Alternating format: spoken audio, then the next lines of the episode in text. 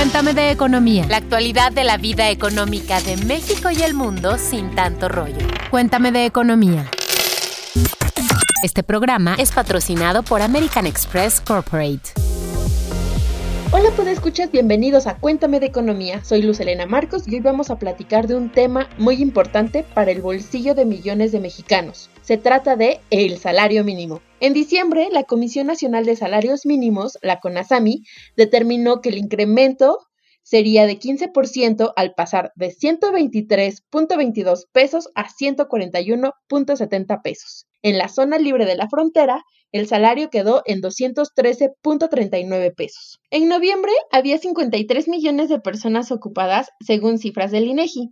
23.7% percibía un salario mínimo mientras que el 34.6 percibía de 1 a 2 salarios mínimos. Este incremento generó mucho ruido en el sector privado, ya que ellos habían propuesto un aumento de entre 4 y 10%, poco arriba de la inflación, y acusaron al gobierno de no tomarlos en cuenta en esta decisión, sobre todo eh, teniendo en cuenta el contexto de la crisis y que muchas micro, medianas y pequeñas empresas no podrían sostener este aumento. Para hablar de este tema me acompaña Alejandro Bazán. Él es editor de la Mesa de Economía en Expansión. ¿Cómo estás, Alex? Hola, Luz. Hola, pues escuchas cómo están. Espero que la estén pasando muy bien y que tengan toda la actitud para iniciar este año. Los invito a que nos escriban en la cuenta de Twitter arroba EXP Economía para que nos cuenten sus dudas, sus inquietudes, sugerencias o propongan temas. Recuerden que tenemos una nueva sección llamada paréntesis y que resolvemos una duda que nos hizo llegar un escucha, la cual sabrán en unos cuantos minutos. Y bueno, ya saben que en Cuéntame de Economía siempre les compartimos información útil y es por eso que les recuerdo sobre la solución financiera que te permite diferir parte del saldo de tu tarjeta American Express Corporate en pagos fijos mensuales con una tasa de interés preferencial fija. Les hablo del plan Amex de pagos diferidos que pueden activar a través de la aplicación o de servicios en línea entrando a americanexpress.com, sección difiere aquí, eligen el plazo que más le convenga, confirman y listo. El plan Amex de pagos diferidos es la forma de mejorar el flujo de efectivo de tu empresa e impulsa su crecimiento. Más información, chicos, entren a americanexpress.com y ahora sí, pasemos de lleno a este tema tan polémico del salario mínimo, porque así como tú comentas, Luz, pues sí, uno estaba tranquilamente tomando su ponche en las posposadas, en las posadas virtuales y de repente unos a favor del alza del salario mínimo, otros en contra del alza del salario mínimo y así como, ¿qué, qué, qué, pasa? Entonces inmediatamente entré a expansión.mx, diagonal economía y me puse a estar bien informado.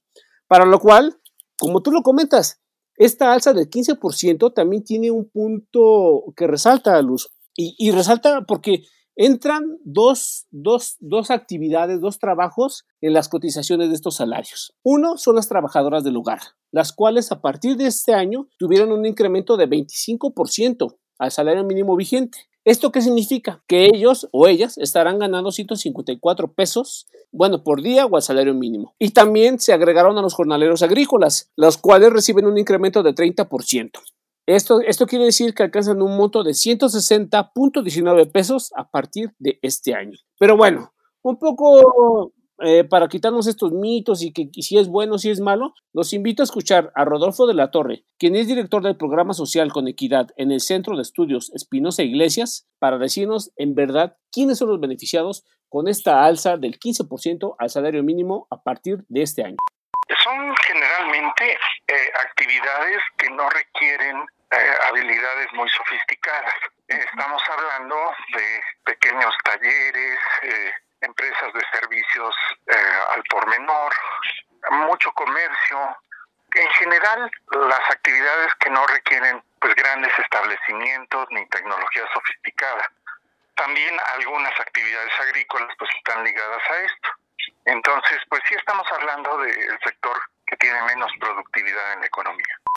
El presidente de la CONASAMI, Luis Munguía, dijo que el salario mínimo no crecerá por debajo de la inflación. Una de las ventajas de este incremento, además de que aumenta el ingreso a quienes menos ganan, por ejemplo, los que reciben propinas, los que viven de las comisiones como vendedores en tiendas departamentales tendrán mejores ingresos. Y en estos tiempos de crisis donde obviamente no está el mismo nivel de ventas, me parece que es una buena opción. Escuchemos de nuevo a Rodolfo de la Torre, quien nos hablará de los efectos positivos de tener un aumento en el salario mínimo.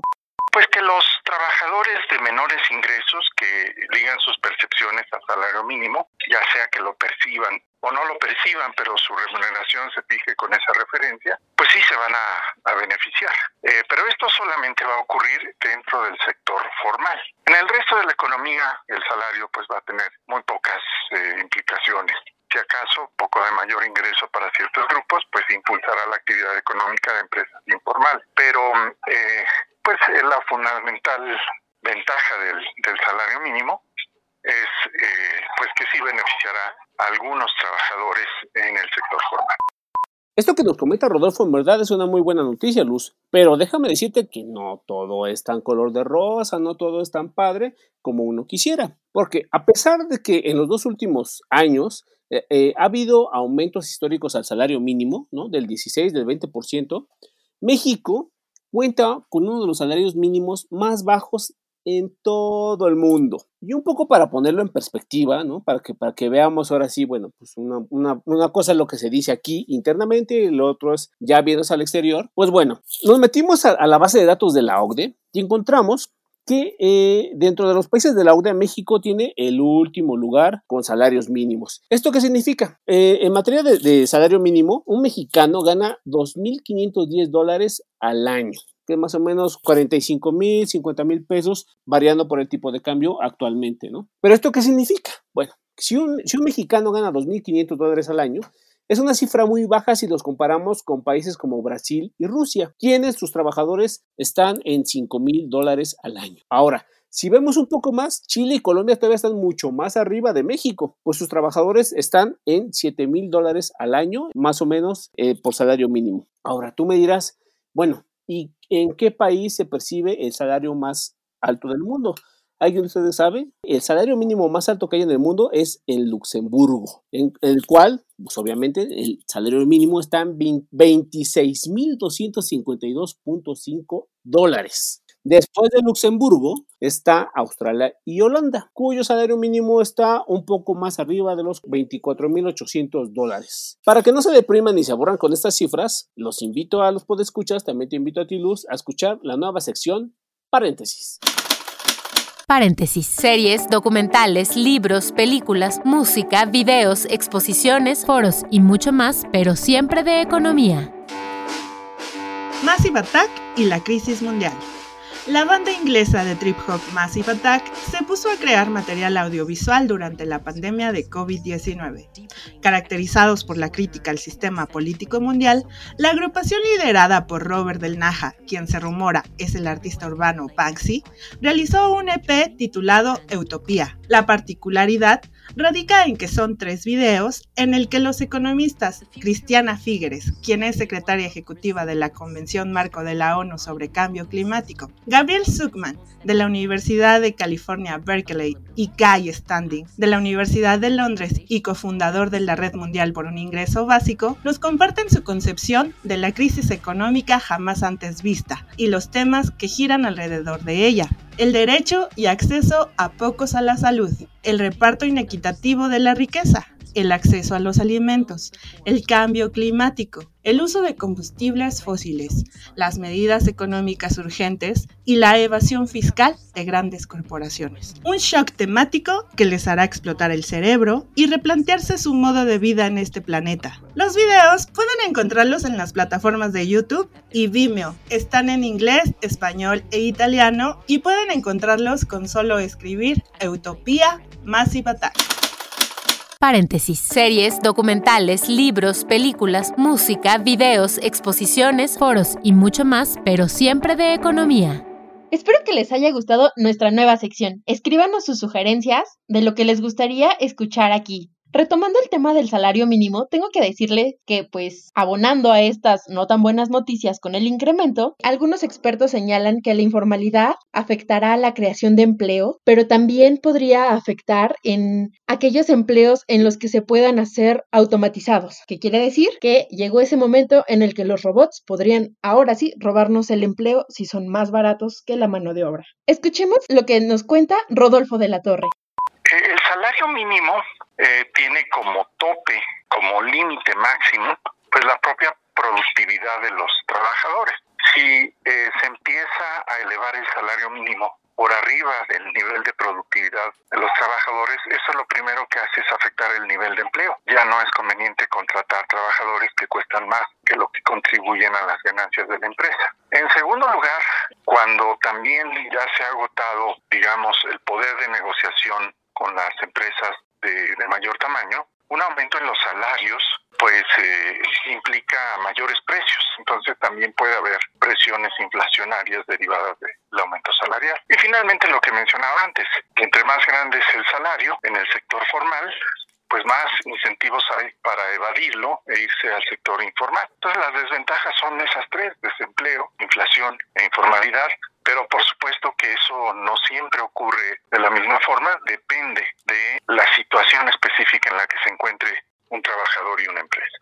Y como ustedes saben, estimados podescuchas, como nosotros como periodistas eh, de economía tratamos de tocar los diferentes puntos de vista. Ya, como, como bien, como bien lo, lo, comentaba también Luz, ya vimos la parte, bueno, esta es la parte de los empresarios que les afecta, esta es la parte al consumidor que también los beneficia, pero hay una parte que todavía falta por analizar y que es muy interesante. Es, bueno, ¿y qué gana el gobierno federal con este tipo de cosas? Porque también ahí hay un punto que debemos tomar en cuenta. ¿Y sabían que también se beneficia? Escuchemos a Armando Leñero, quien es presidente del Centro de Estudios para el Empleo Formal, quien nos dice cómo se beneficia el gobierno federal con este incremento al salario mínimo pero también es un beneficio fuerte para el Seguro Social, porque se incrementan de esos trabajadores las cuotas obrero-patronales y también las aportaciones a la Infonavit. Entonces también beneficia al gobierno en una cantidad muy importante. Yo diría que en términos generales, quien más sale beneficiado con este incremento es el gobierno. También el gobierno, porque al subir la base, se incrementan, esta base del 15%, se incrementan los impuestos sobre nóminas, que son impuestos estatales. Entonces, sí hay un beneficio para los trabajadores, pero también un, un beneficio muy, muy importante para el gobierno. Yo creo que es más importante el beneficio para el gobierno que para los trabajadores. Y así es, pues escuchas el aumento con el salario mínimo, ya saben que repercute en el ISR y los salarios dependen del nivel de actividad económica de México. Entre mejor sea el crecimiento del país, mejor será el nivel de puestos creados. Y obviamente, si eso va con una productividad, pues los aumentos en el salario serán más sostenibles. ¿Saben cuál es la propuesta del sector privado para que crezca el salario mínimo? Escuchemos de nueva cuenta a Armando Leñero.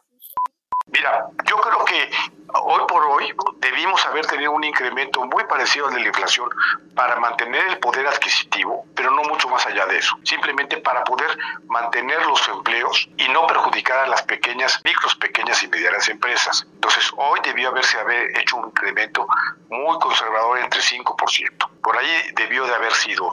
Con el tiempo, cuando haya mayor ingreso, haya un crecimiento económico en el país, se podrá ir creciendo mucho más allá de la inflación. Lo que se tiene que hacer realmente es tratar, hacer los mecanismos necesarios y las políticas necesarias de supervisión, vigilancia y sanción para que aquellos trabajadores que no se encuentran en los esquemas de, la, de formalidad laboral, que tengan un contrato, que tengan prestaciones de ley, estén, estén en el Seguro Social. Mientras no haya esa preocupación, pues los trabajadores serán igual, o sea, no pasará nada. Pues como han visto chicos, este tema es, da para mucho de qué hablar y da para mucho debate. En serio, cuiden su dinero. Nosotros trabajamos y nosotros lo ganamos con nuestro esfuerzo. Hay que cuidarlo. ¿O no, Luz? ¿Tú qué opinas? Así es, Alejandro. Espero que este tema haya sido del interés y sobre todo que les haya gustado mucho. Si tienen dudas, ya saben a dónde escribirnos. Ahora sin más, tenemos una pregunta de nuestros podescuchas. Cuéntame tus dudas. Tú preguntas, nosotros te contestamos.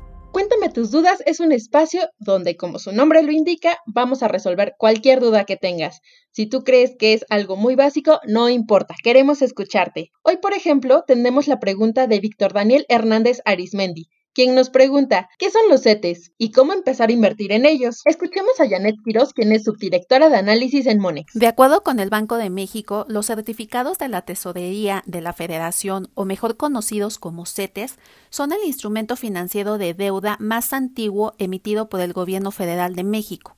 En términos sencillos, el gobierno pide prestado fondos directamente de los mercados financieros locales y extranjeros y a cambio entrega títulos en los que el emisor se compromete a devolver el capital principal junto con los intereses pactados en un cierto plazo.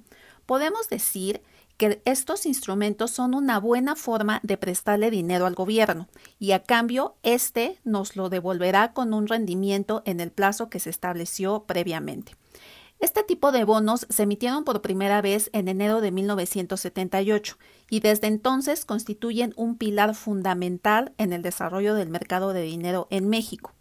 La colocación primaria de estos títulos en el mercado se realiza mediante subastas a través de su agente colocador de Hacienda que es Banco de México en la cual los participantes presentan posturas por el monto que desean adquirir y la tasa de descuento que están dispuestos a pagar. los CETES se pueden emitir a cualquier plazo, esto es siempre y cuando su fecha de vencimiento coincida con un jueves o la fecha que, que sustituya a este en caso de que fuera inhábil. De hecho, estos títulos se han llegado a emitir a plazos mínimos de 7 días y plazos máximos de 728 días. En la actualidad, los CETES se emiten y colocan a plazos de 28 y 91 días y a plazos cercanos a 7 meses y también a plazo de un año. Estos títulos pertenecen a la familia de los bonos cupón cero, esto es, eh, se comercializan a descuento, es decir, por debajo de su valor nominal y no devengan intereses en el transcurso de su vida, por lo que liquidan su valor nominal en la fecha de vencimiento. Eh, sin embargo, eh, la tasa de interés del título está implícita en la relación que existe entre su precio de adquisición el valor nominal del título y su plazo a vencimiento. Y bueno, ¿cómo podemos invertir en ellos? Eh, para hacerlo, pues se puede acceder a la plataforma eh, del gobierno federal, CETES Directo, en la que se pueden invertir desde 100 pesos. Esta plataforma funciona como un intermediario entre el gobierno y entre el posible inversionista. Esta transacción se puede realizar vía electrónica desde una computadora o un dispositivo móvil y bueno, también otra forma para poder invertir en CETES eh, pues es a través de un intermediario financiero como eh, pues son eh, los bancos y las casas de bolsa para eh, pues lo que se deberá tener en cuenta eh, pues que se debe abrir previamente eh, una cuenta con alguna de estas entidades. Muchas gracias por estar otra semana en Cuéntame de Economía. Los esperamos el siguiente lunes. Que tengan una maravillosa semana. Este programa fue patrocinado por American Express Corporate. Cuéntame de Economía, un podcast de Grupo Expansión.